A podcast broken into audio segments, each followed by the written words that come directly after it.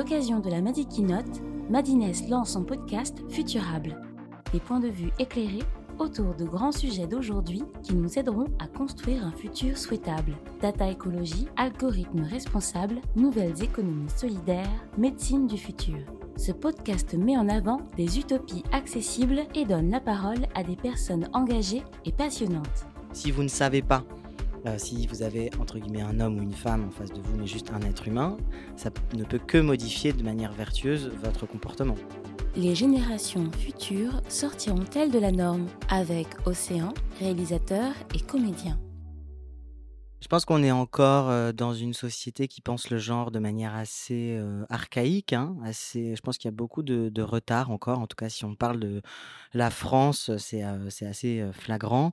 C'est-à-dire qu'on est encore dans une vision extrêmement binaire, performative en réalité. C'est-à-dire qu'il n'y aurait que deux genres et chacun doit s'appliquer à performer ce genre-là.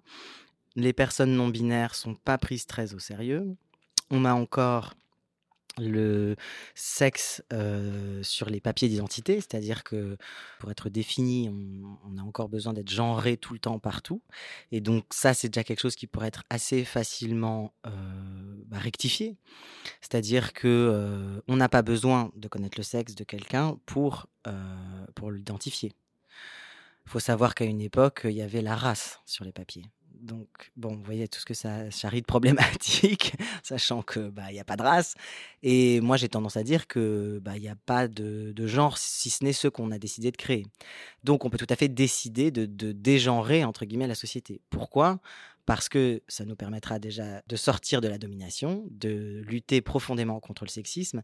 C'est-à-dire que si vous ne savez pas euh, si vous avez entre guillemets un homme ou une femme en face de vous, mais juste un être humain, ça ne peut que modifier de manière vertueuse votre comportement. C'est une porte d'entrée pour qu'il n'y ait plus de violence euh, qui soit faite euh, aux personnes assignées femmes, et puis qu'il y ait une circulation plus grande, justement du féminin, du masculin. Et après, si il y a des femmes qui ont envie de, se faire refaire les seins pour avoir les plus gros seins du monde et les fesses, enfin, je suis pas du tout en train de dire que les gens doivent pas performer le genre qu'ils ont envie de, de performer, mais il faut qu'il elle puisse le faire de manière très libre, que ce ne soit pas une attente et qu'une femme qui se fait refaire les seins ne le fasse pas parce qu'en fait on lui a dit qu'elle avait trop petits seins et puis d'ailleurs la, sécurité sociale la rembourse parce que quand même quelle souffrance ça doit être de faire du bonnet A. Enfin je veux dire c'est quand même euh, la société vient tout le temps en fait surveiller corriger et prendre en charge ces corrections afin que on reste dans cette binarité très construite en fait donc, je pense qu'on a encore beaucoup, beaucoup de progrès à faire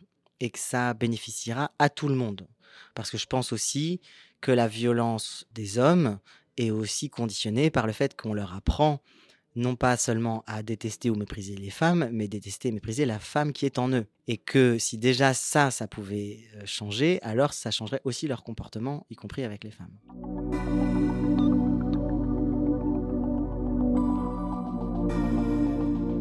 il faut surtout pas, euh, aujourd'hui, vu euh, la société dans laquelle on est, tomber dans un discours gender blind ou color blind. C'est-à-dire que ces catégories existent socialement.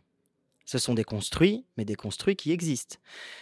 En fait, ça a l'air paradoxal, mais ça ne l'est pas du tout. C'est-à-dire quand je dis le genre n'existe pas au fond et que moi, quelque part, je suis un individu, mais selon ma socialisation, j'ai pu être une femme ou je peux être un homme, mais en réalité, c'est la vie sociale que j'ai qui, détermine cela, ça ne veut pas dire que les genres n'existent pas, puisque clairement, une femme ou un homme n'ont pas, n'ont pas la même vie, ne, se heurtent pas aux mêmes situations. Donc de dire ah non mais moi de toute façon je vois pas les couleurs, je vois pas les genres, je vois la personne avant tout, c'est vraiment un discours de privilégié qui n'a pas pensé ces questions-là et parce qu'il n'a pas subi de discrimination. Donc petit tips, vous passez pour des cons à chaque fois vous dites des trucs comme ça. Vraiment, ne le faites pas.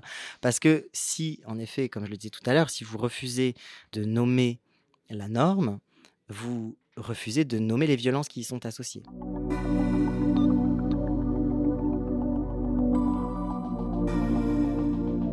Je pense que pour accélérer le mouvement qui est quand même euh, bon en cours, même si ça reste pas majoritaire, hein, malgré ce qu'on peut entendre euh, maintenant. Oh bah maintenant il y a des non binaires partout, des IL partout.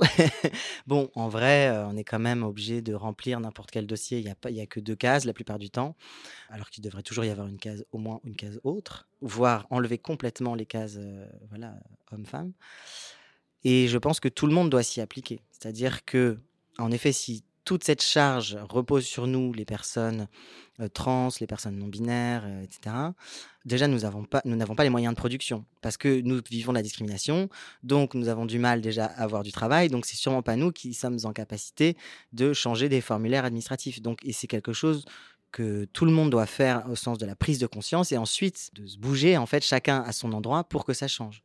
Donc ça ne peut venir que d'un effort collectif et donc cet effort collectif ne peut advenir que si tout le monde comprend qu'il est dans une performance de genre. C'est-à-dire, si vous vous dites, bah voilà, je suis une femme, je suis assignée femme, je me sens très bien dans mon corps, dans ma vie de femme, ça n'empêche pas de comprendre que il y a beaucoup de choses qui ne sont pas innées en fait, qui ont été des apprentissages très tôt, de d'aimer cette fringue plutôt qu'une autre, d'avoir envie de vous maquiller, d'avoir envie de vous épiler. Ce ne sont pas des choses que vous avez aimées naturellement. C'est des choses où on vous a appris à avoir honte de vos poils, où on vous a appris à avoir honte de venir en jogging à une soirée alors que les mecs ça les dérange pas. Enfin voilà, donc il y a beaucoup de choses qui ne nous appartiennent pas. et si on les déconstruit toutes et tous, alors on peut faire en sorte que ces cases soient moins rigides et que surtout dans, notre vie sociale, on arrête de se baser uniquement sur, enfin pas uniquement, mais en tout cas beaucoup, quand on, quand on regarde quelqu'un sur son genre. Sortir du sexisme, c'est aussi pour les hommes sortir du sexisme envers eux-mêmes. Que tout d'un coup, euh, quand ils font une soirée euh, BDE d'école de commerce,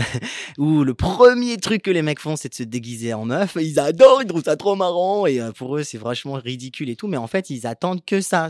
Moi, j'ai toujours rigolé quand j'ai une soirée d'école de, de médecine ou de commerce, où c'est pour le coup hyper genré, mais le premier truc des mecs, c'est de se mettre en robe et une perruque sur la tête. Pourquoi penser que c'est forcément ridicule Pourquoi ne pas le faire juste pour aller chercher le pain et se dire que c'est une expérience merveilleuse.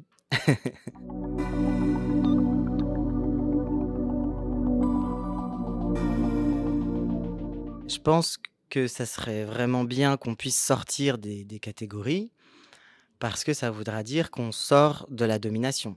Après, je ne sais pas euh, combien de temps ça peut prendre et comment ça peut advenir, parce qu'en fait, tout est connecté, c'est-à-dire que les questions de genre ne sont pas déconnectées des questions de classe, de race, de migration, d'écologie. C'est-à-dire que c'est vraiment la structure sociale aujourd'hui, bah, euh, je dirais, en tout cas pour les pays occidentaux, mais du coup qui est appliquée à l'échelle mondiale, c'est de hiérarchiser les individus. C'est le principe même du capitalisme. Donc, si on se retrouve juste avec, par exemple, des pays euh, comme la France, euh, des pays du Nord privilégiés, où tout d'un coup, on n'a plus euh, de marqueurs de sexe sur les papiers d'identité, et que tout le monde commence à se dire gender fluide, mais qu'on continue à ne pas accueillir les migrants, et qu'on continue à, polluer la terre, etc. C'est ce qu'on appelle du, queer washing, c'est-à-dire c'est vraiment c'est du bullshit, quoi. C'est-à-dire que ça devient, pour le coup, politique de l'identité, et on veut avoir l'air plus ouvert que les autres. Et oh, d'ailleurs, les méchants syriens et les méchants afghans qui, eux, n'ont pas du tout des construit leur question de genre. Bon, donc c'est un travail qui ne peut se faire que, à mon sens, si se fait à tous les endroits de la dédomination. Donc, je dirais, il y a du boulot. C'est pour ça qu'on a intérêt à toutes et toutes s'y mettre. Mais c'est vrai que si c'est pour que un CEO euh, commence à, se balader en mini-jupe parce qu'il se trouve trop cool, parce qu'il a tout déconstruit, mais qu'il continue à avoir euh, des salariés en Chine de 8 ans payés 1 euro par mois, franchement, ça sert à rien, ne le faites pas. Gardez vos baguilles.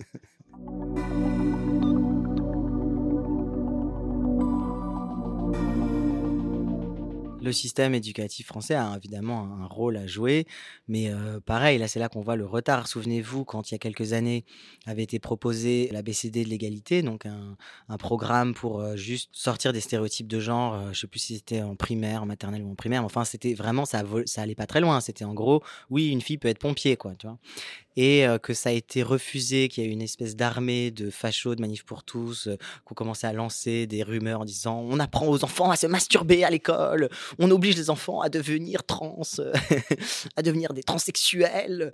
Bon, et que le gouvernement en plus a cédé, donc c'est ça qui était le plus fou. Bon, on se dit qu'il y a encore du boulot, mais clairement, oui, déconstruire le genre, ça passe par, tous les endroits de la société, et évidemment par l'éducation, et donc aussi par, par l'école.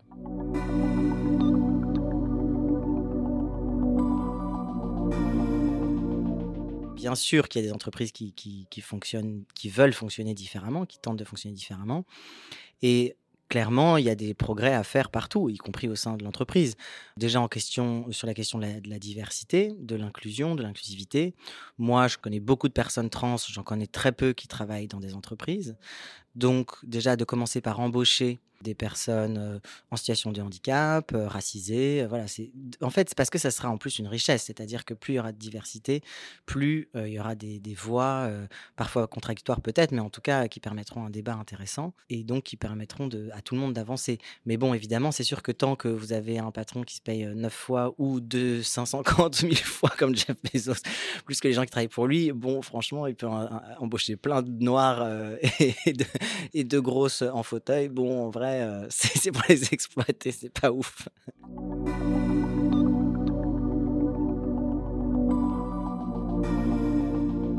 Est-ce que l'avenir sera queer? Bah, euh, j'espère, j'espère, au sens de justement d'un queer euh, décolonial, anticapitaliste, révolutionnaire. Alors oui, j'espère que l'avenir sera queer. Retrouvez dès à présent tous les épisodes de Futurable sur nos plateformes de diffusion. À bientôt.